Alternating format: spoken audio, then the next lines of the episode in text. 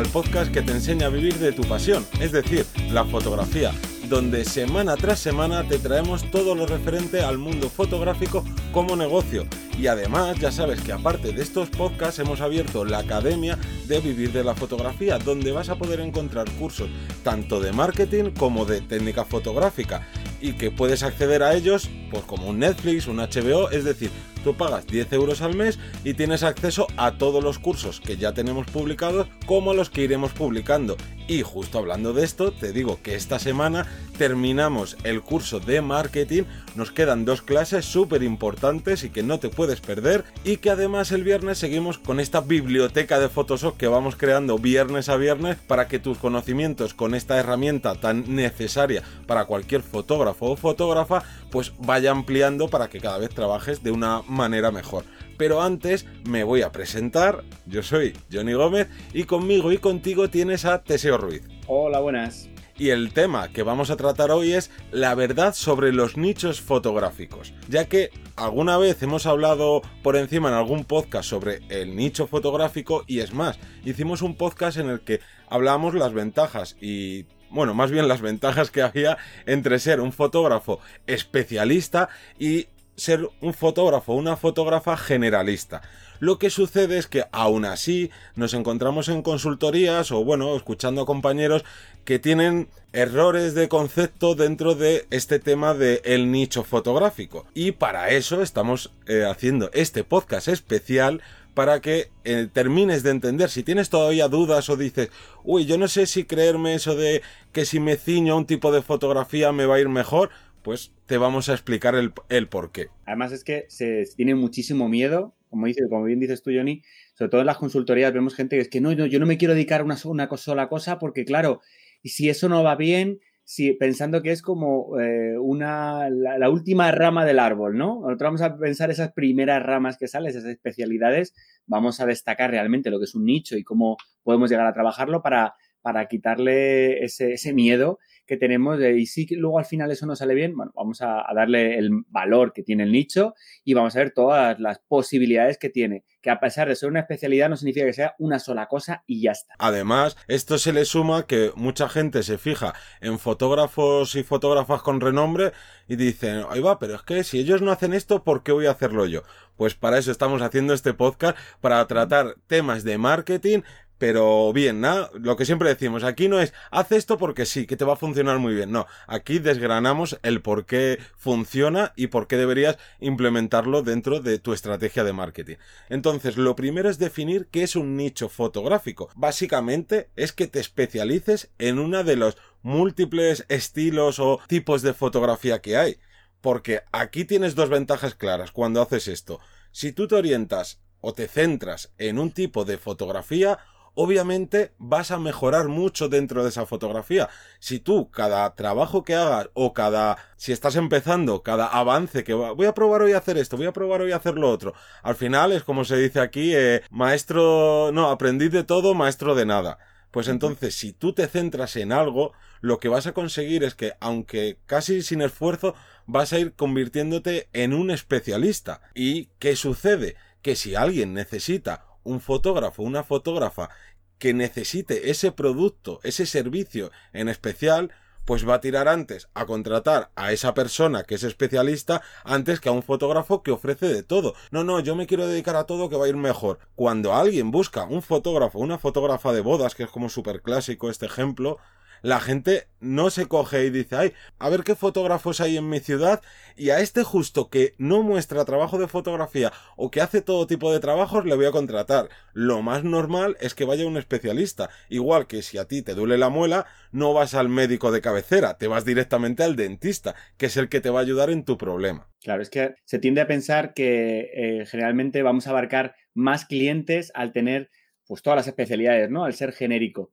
Y desde aquí repetimos, puede ser que tengas a lo mejor al principio, nos da esa, esa, perspectiva de como estamos tirando de amigos o familiares o de gente que nos conoce, pues de repente sale una boda aquí, sale un retrato acá, una fotografía de un espacio para un evento o un tal, pero es que esos contactos se terminan eh, rápidamente agotando Y al final, ese generalista que empezó con muchas ganas, además al principio que lo hacemos como más barato, se suele pensar que más, o es para amigos o tal, caemos en un error tras otro. Esa especialidad, como bien dices tú, lo que nos va a dar es que ya no solo que tú seas bueno en, el, en ese sector, en esa especialidad, sino que se te reconozca. Y ya sabemos que a día de hoy se le da casi mucho más valor el posicionamiento, el reconocimiento, el que llegue el público a ti, el que te conozca, eh, se te pueda reconocer por eso que por cualquier otra, otra especialidad. Entonces, si se te conoce, ya, independientemente del trabajo que sea bueno o malo, que eso es otra cosa aparte, pero ya hemos ganado el primer escalón que muchos otros fotógrafos y fotógrafas no tienen porque no se les llega a conocer. Entonces, esa gente querrá contratarte porque recuerda, hay público, hay un target que va a contratar a cualquier fotógrafo porque contratan a la cámara para su evento porque necesitan algo súper económico, pero ese no es nuestro target. Eh, la persona que nos contrate tiene que contratar nuestro estilo fotográfico, nuestra forma de entender la fotografía, de, captarla. Entonces, en esa especialidad va a haber gente que lo valore mucho más y luego además eh, hay que destacar que hay mucho más, muchas más variantes de las que pensamos. Que estoy seguro que tú estás aquí conmigo en el que el pensamiento en el que decimos, vale, yo me dedico, por ejemplo, a la fotografía de, mm, por ejemplo, de producto pero es que no es producto que hago en mi casa y ya está, y a lo mejor me quedo con, no, yo luego lo dedico para stock. Hay un montón de producto especializado a lo mejor en restauración de en una zona de bares o en una zona o a lo mejor en productos en lotes de publicidad, incluyo la parte de publicidad y color hay un montón de ramas que muchas veces no sabemos ni que existen porque tenemos que darle pie a que aparezcan. Claro, pensar, por ejemplo, la rama de ser fotógrafo de música en general. Vas a terminar trabajando en conciertos en directo haciendo las fotos, pero también vas a hacer fotografías a grupos. También, si estás reconocido dentro del sector de la música, a lo mejor te va a llegar una marca que fabrica instrumentos y te va a decir, oye, yo quiero a este fotógrafo. ¿Por qué? Porque lo que tú has dicho antes, eres reconocido. En cambio, si tú lo que intentas es ir para todos los lados, pues claro, reconocido no, no lo vas a terminar siendo... Vas a tardar años y a lo mejor cuando tengas 60, 70, 90 años, te podrás reconocer, ¿no? Ahí, ahí sí que hay un salto. Quitaros también el error de, no, es que si me dedico a la fotografía de conciertos, solo hago conciertos. No, hay muchas ramas dentro. No, si me dedico a la fotografía gastronómica, no, solo voy a hacer fotos a platos. No, también hay corporativa y bueno, hay muchos tipos de variantes dentro de un nicho de la fotografía. Y el otro error que suele haber dentro de esto es decir, claro, es que si me dedico solo a la fotografía de conciertos, no me van a contratar para nada más. Y es otro grave error. Cuando a ti un cliente te contrata y está contento, si necesita otro servicio fotográfico, va a ir a ti. O sea, eso no lo dudéis. Y esto pasa, por ejemplo, en, vuelvo a repetir, en la fotografía de bodas. Cuando tú haces una, una boda y los clientes quedan contentos, en cuanto la persona se queda embarazada o cuando quieran a lo mejor hasta para su empresa. Te van a contratar a ti. ¿Por qué? Porque ya te conocen, han trabajado contigo, le has realizado un buen servicio. ¿Para qué se van a arriesgar a buscar a otro fotógrafo, a otra fotógrafa? Entonces no te estás cerrando puertas. Incluso si a ti te conoce alguien por la fotografía de conciertos y le encanta tu trabajo, si él necesita o ella necesita un trabajo fotográfico. Fuera de ese ámbito, no te preocupes que te va a escribir y te va a decir, oye, tú haces este tipo de fotografía que no tiene nada que ver con lo que tú haces y ahí ya está en tu mano el decir si te interesa tanto por precio o si tú puedes, o sea, bueno, si tú puedes realizar ese trabajo, que también se nos olvida que no puedes aceptar todos los trabajos porque normalmente no sabes hacer todo bien. Cuesta siempre, siempre tienes que aprender alguna cosa. Claro, entonces tener estos tres, cuatro puntos muy en cuenta. Y ahora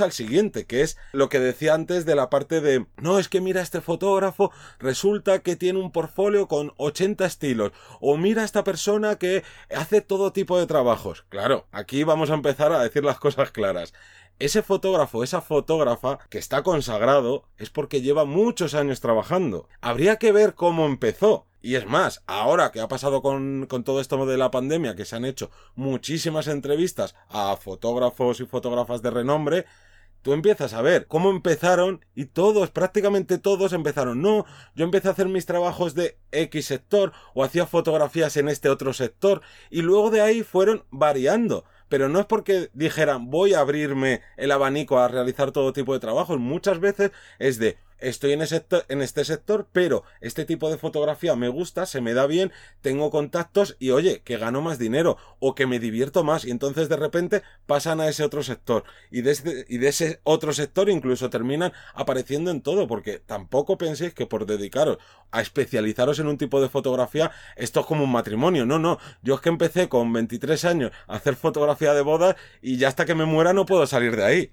El tiempo, claro, el tiempo cambia. Entonces, tener muy en cuenta que estos eh, referentes que todos tenemos, que es súper bueno tenerlos, no podemos fijarnos porque si empezaron hace 10 años, hace 10 años el mundo no estaba como estaba a día de hoy. Y si esa persona empezara desde cero a día de hoy, si siguiera esa táctica de muestro todo, soy un fotógrafo generalista, seguramente no conseguiría trabajos. No es un error que ellos comenten cómo empezaron y cómo están a día de hoy, pero lo que no podemos pretender es hacer lo que está haciendo la misma persona que tiene mucho renombre y que lleva 20 años, 10 años, porque al final de cuentas, esto imaginaros que es como si tú tienes una marca de zapatillas, empiezas con tu marca de zapatillas de deporte y dices, voy a ver qué es lo que hace Nike. Y como Nike hace un anuncio en el que sale gente haciendo deportes, todo tipo de deportes, y de repente acaba el anuncio, pantallazo negro y pone, just do it. Ya está.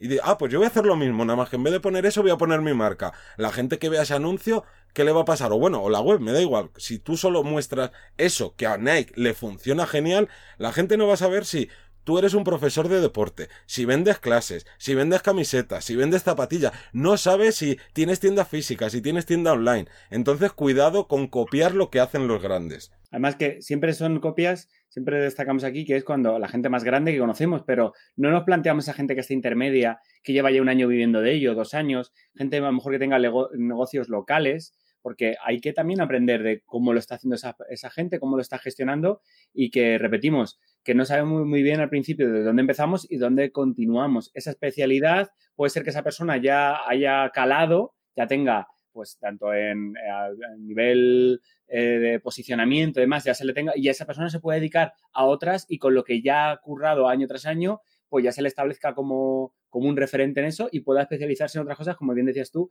por un contacto que le ha parecido, una oportunidad, pero ya ha llegado, digamos que hay como un, en ese crecimiento llega un momento que hay una estabilidad y se puede apoyar en esa estabilidad para seguir abarcando otras opciones o seguir con lo mismo, ahí no, no, hay problema. Pero ¿qué pasa? Nosotros nos fijamos, como bien dices tú, en la gente que lleva muchísimos años o que lleva poco tiempo, pero lo ha hecho muy bien y ha trabajado muy duro para, para tenerlo y queremos tener lo mismo, queremos tener cuatro o cinco especialidades, que todo el mundo nos conozca en ello, que ganemos un dinero con ello, que se cuadre y luego pensar también que, que somos una, una, sola persona. A lo mejor trabajamos en equipo, lo podemos gestionar de una forma u otra, pero que la cabeza da para lo que da y muchas veces eh, que te, tener también eh, más especialidades o ser generalista no, significa que tengamos el triple, cuádruple de tiempo.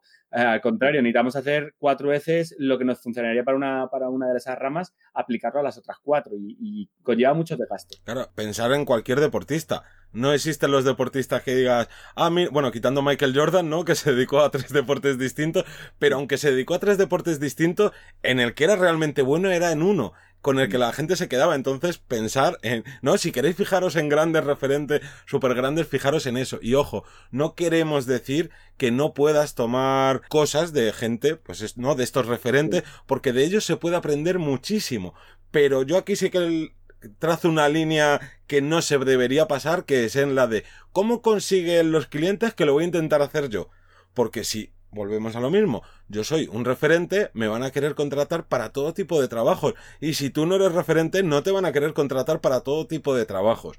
Entonces, tú has puesto también muy bien ese ejemplo de, fíjate también en gente intermedia, no solo en los grandes. Y hablando de crecer, hablar de hablar de, desde, crecer desde cero es algo muy complicado, ¿no? Porque esa visibilidad que tenemos en la web, en las redes sociales, es bastante complicado. Y si además empezamos con que nosotros tenemos un, te pongo un ejemplo, ¿no? Un Instagram, pero en vez de uno para tener todo, porque me han dicho que hay que tener uno para cada uno, pues tengo cuatro Instagram. Claro, hay que crear el contenido, las, poner las palabras clave, subirlo a su hora, tal. Pues a lo mejor te tiras un día entero para programar todo eso. Y si fuera un día solo, programarlo. Hemos dicho, claro, hemos dicho programar, pero crearlo, eh, bueno, bueno, tiene, tiene un curso. Entonces, si tú quieres realmente llegar a esa gente y tener un contenido potente y que la gente te valore y que realmente se reconozca, estar a cuatro especialidades a la vez, me parece una locura. O sea, a todos nos ha pasado que queremos, a ver, hay años o meses que podemos estar full time pero, pero siempre hay situaciones familiares, personales que, que, te, que, te, impiden y bueno, el agotamiento. Entonces no puedes estar así durante mucho tiempo, puedes a lo mejor hacer un sprint,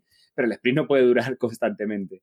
Y si esto también lo llevamos a las páginas web, imaginaros, si ya es difícil intentar posicionar dentro de Google tu página como fotógrafo de lo que sea, de tal especialidad, y que tú aparezcas en los primeros resultados como fotógrafo de tal ciudad, o sea, olvídate. O sea, hay tanta competencia que eh, no es que Google sea mala, es que Google sabe cómo se comportan los usuarios y tenemos que aprender también de Google y sabe que a, los usuarios no les vale cuando hacen una búsqueda de un servicio específico, no le muestra cualquier fotógrafo, le muestra páginas web de fotógrafos o fotógrafas que hagan esa especialidad. O sea, que al final si te intentas dedicar a todo, lo que estás consiguiendo es ponerte trabas tú mismo, de ponerte palos en la rueda de la bici y no avanzar para adelante nunca.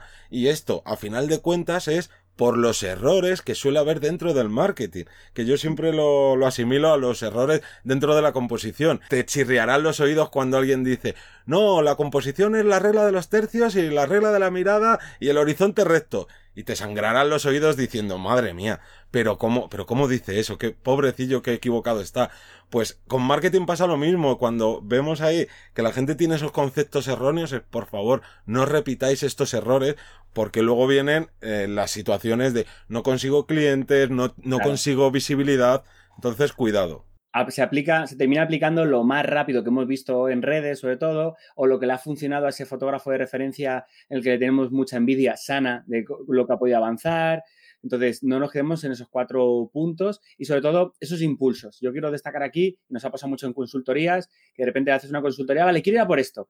Y a la semana siguiente, no, pero voy a por esto. Y a la otra semana, pero voy a por esto. Y no he hecho en ninguna de las semanas nada del inicio de ninguna de las eh, cosas. Entonces, vamos a, pasar, vamos a parar. Es cierto que nos podemos equivocar en cualquier momento y cambiar y virar hacia otro lado, ¿vale? Pero vamos a ir poco a poco subiendo escalones. El problema es que no hemos dado ni el primer escalón y ya, ya queremos hacer ese negocio, ese y ese. Porque conozco una, un chico, una chica que hace CrossFit y en el gimnasio, pero a la vez eh, tengo un compañero que tiene una tienda de muebles, pero a la vez me han dicho que Buda se gana mucho. Espera, espera párate, haz una prueba, mira a ver qué te gusta más, haz un estudio de mercado y ya te lanzas. Y si queréis hacer estudios de mercados de todas estas cosas que estamos hablando, te recuerdo que tienes el curso de marketing que te va a venir genial para que te hagas esa autoevaluación, para que evalúes cómo está el mercado, que sepas cómo están el resto de, de personas que trabajan en tu mismo sector, que te va a ayudar a, a salir de muchísimas dudas y te va a quitar a lo mejor de, de esos, ¿no? de esos impulsos de ahora esto, ahora lo otro, porque lo vas a tener mucho más claro.